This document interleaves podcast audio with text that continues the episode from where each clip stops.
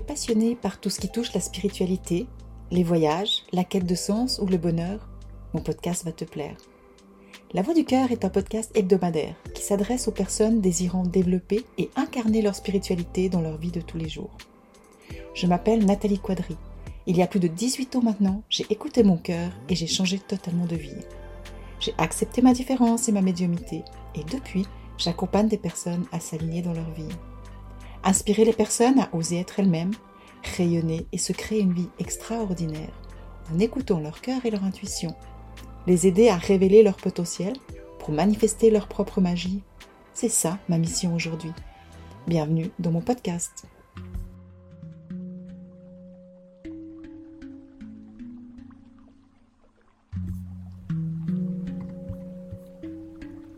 Dans mon septième épisode, j'ai envie de te parler d'un moment vraiment particulier que j'ai vécu et qui m'a réconcilié avec le catholicisme que j'avais rejeté jusque-là. Si toi aussi tu as des soucis avec la religion, que ce soit conscient ou inconscient, je suis persuadée que mon épisode va te plaire et te permettre de te poser certaines questions qui t'offriront l'opportunité de transformer ta vision de celle-ci. Voilà, dans cet épisode, j'ai envie de revenir en février 2013 et de te parler de mon voyage à Rome et au Vatican. C'est dans ce voyage que ma vision de la religion a totalement changé et que j'ai compris que la spiritualité n'avait rien à voir avec elle finalement, mais que la religion était seulement une façon de rentrer en lien avec sa spiritualité.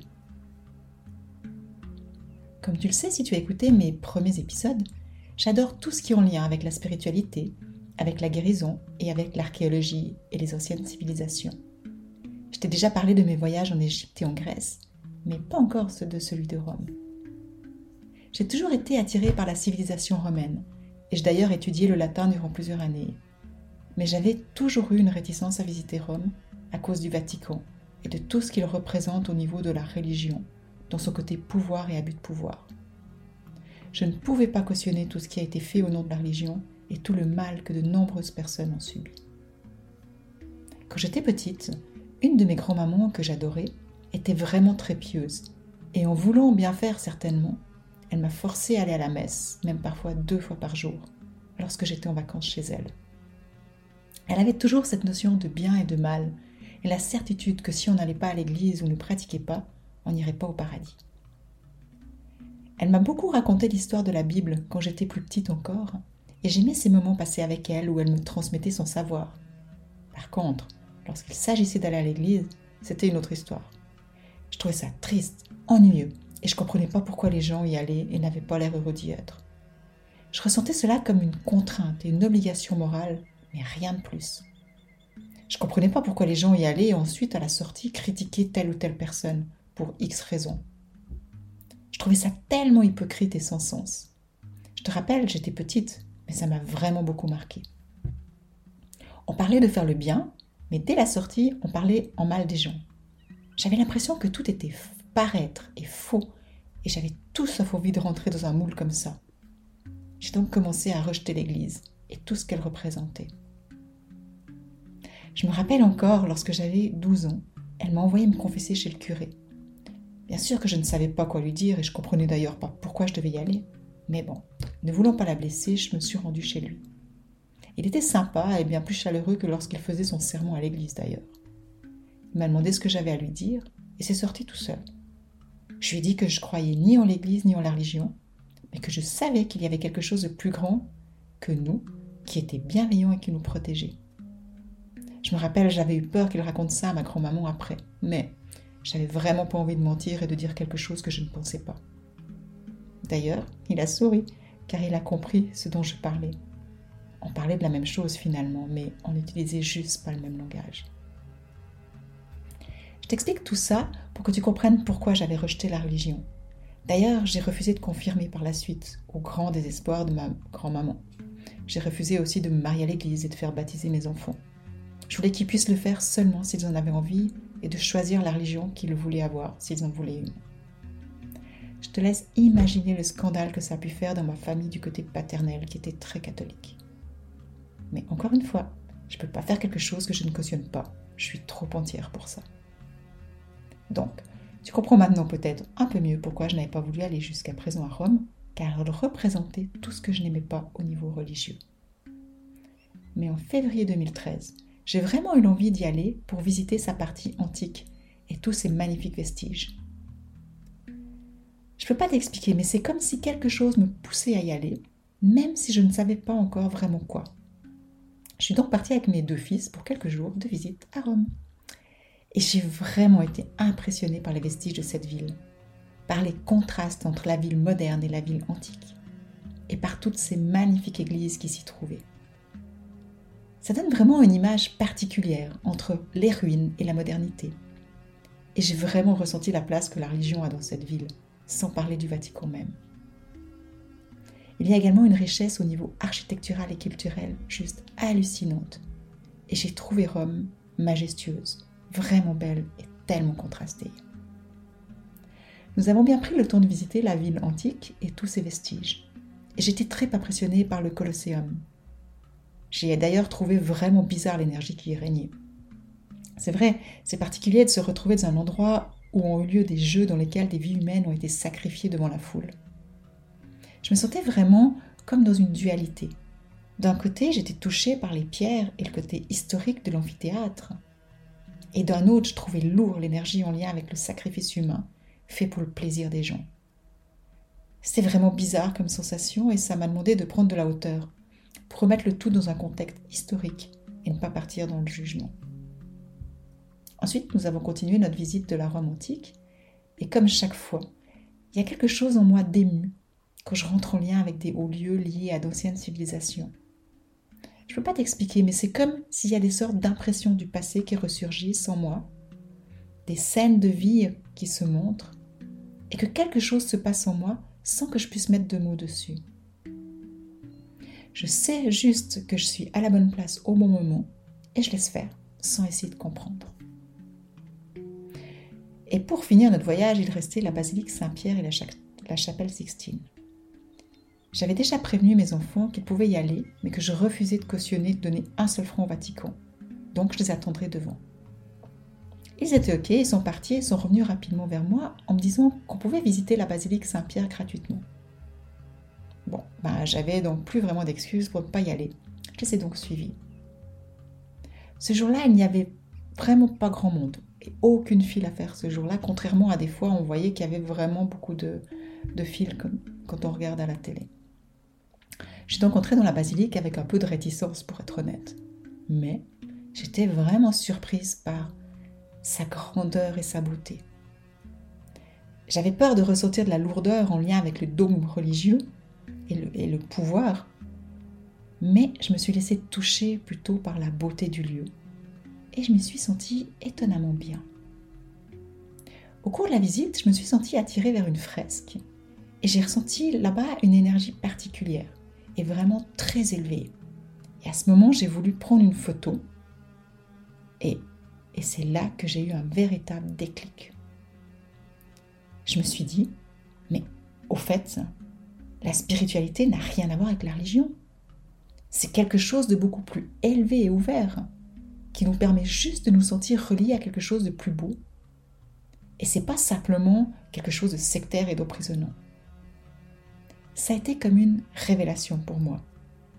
Et j'ai ressenti vraiment une grande guérison en lien avec tout le rejet que j'avais envers la religion. C'est comme si quelque chose en moi s'est pacifié d'un coup et que du coup j'ai aussi pu faire la paix avec cet aspect-là de ma grand-maman. Et tu sais quoi? Il s'est passé quelque chose d'incroyable qui a validé ce que j'ai pensé en prenant la photo. Lorsque j'ai regardé la photo que j'avais prise, on voit pas ce que j'ai pris on y voit juste un canal de lumière violet, rien d'autre. C'était juste hallucinant. Et je l'ai pris comme une validation de ce qui venait de guérir en moi. D'ailleurs, je garde cette photo précieusement, car pour moi, elle symbolise vraiment un moment important dans mon chemin spirituel. Ce que j'ai pris conscience ce jour-là, c'est qu'avoir la foi n'a rien à voir avec le dogme de la religion, mais qu'en réalité, chacun la vit à sa façon. Si on la regarde d'un côté religieux, on va l'associer à un pouvoir extérieur nommé Dieu, et qu'au nom de celui-ci, tous les abus sont permis. C'est ce que j'ai rejeté, jusqu'à présent. Mais si on le regarde d'un côté spirituel, la foi ne se trouve pas dans quelque chose d'extérieur, mais elle se trouve à l'intérieur de nous. Car cette source puissante et bienveillante siège au niveau de l'espace sacré de notre cœur et nous permet de nous sentir reliés à quelque chose de plus grand, qui est peut-être simplement la vie qui soutient le tout. Et tu sais quoi? C'est pas tout au niveau des synchronicités. Je t'avais dit qu'il y avait presque personne lorsque nous sommes arrivés. On était le 11 février 2013, en fin de matinée. Et lorsque nous sommes ressortis de la basilique, il y avait des bus et des voitures de télé partout autour de la basilique.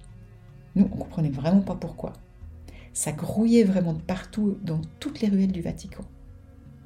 On comprenait pas ce qui se passait, mais j'ai reçu un petit moment après un message d'une élève en Suisse qui me demandait ce que je faisais en ce moment-là, car elle savait que j'étais à Rome. Et c'est elle qui m'a annoncé que le pape avait démissionné à ce moment. Au fait, c'est quelque chose qui arrivait pour la première fois, et ça s'est passé lorsque nous étions dans la basilique Saint-Pierre. C'était du jamais vu. J'ai trouvé cette synchronicité juste hallucinante. Et pour moi, c'était vraiment une confirmation que mon chemin spirituel était vraiment totalement différent que celui que qu'avait pris ma grand-maman, mais qu'en finalité, ce qui comptait était de se sentir relié à quelque chose de plus grand et de beau, et la façon dont on le vit importe peu finalement. C'est à ce moment que j'ai réalisé pourquoi j'avais eu l'appel d'aller à Rome.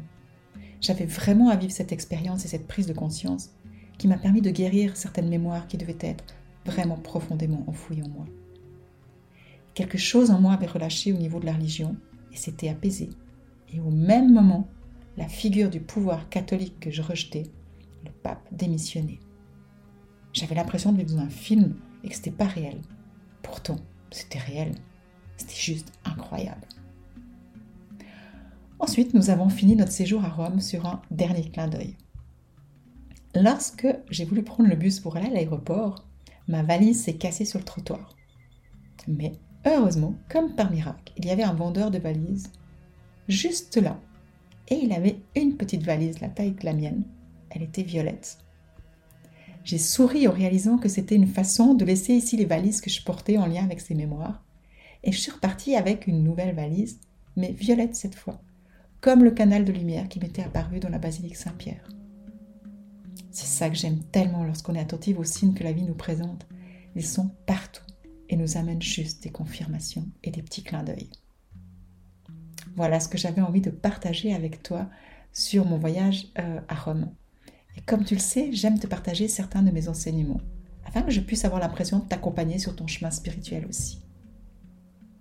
Le premier que j'ai envie de partager avec toi aujourd'hui est qu'il est important de ne jamais confondre religion et spiritualité.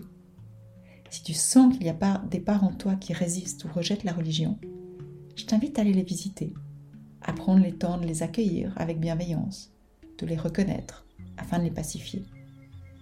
Et si au contraire tu es très pieuse et pratiquante, je t'invite à aller voir ce quelque chose en toi qui veut donner le pouvoir à l'extérieur, au lieu de le chercher et de le trouver à l'intérieur, afin que tu puisses découvrir et expérimenter les deux. Mon deuxième enseignement et que souvent j'aime aller me poser dans des églises quand je visite les villes.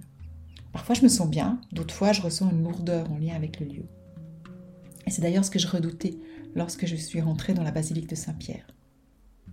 Ce que j'aimerais te dire aujourd'hui, c'est que partout où l'on va, il y a des énergies lourdes et des énergies élevées. C'est normal. Et que si on accepte ce fait, on peut aussi accepter qu'on puisse choisir sur lesquels on veut se brancher. Mais comment faire, tu me demanderas?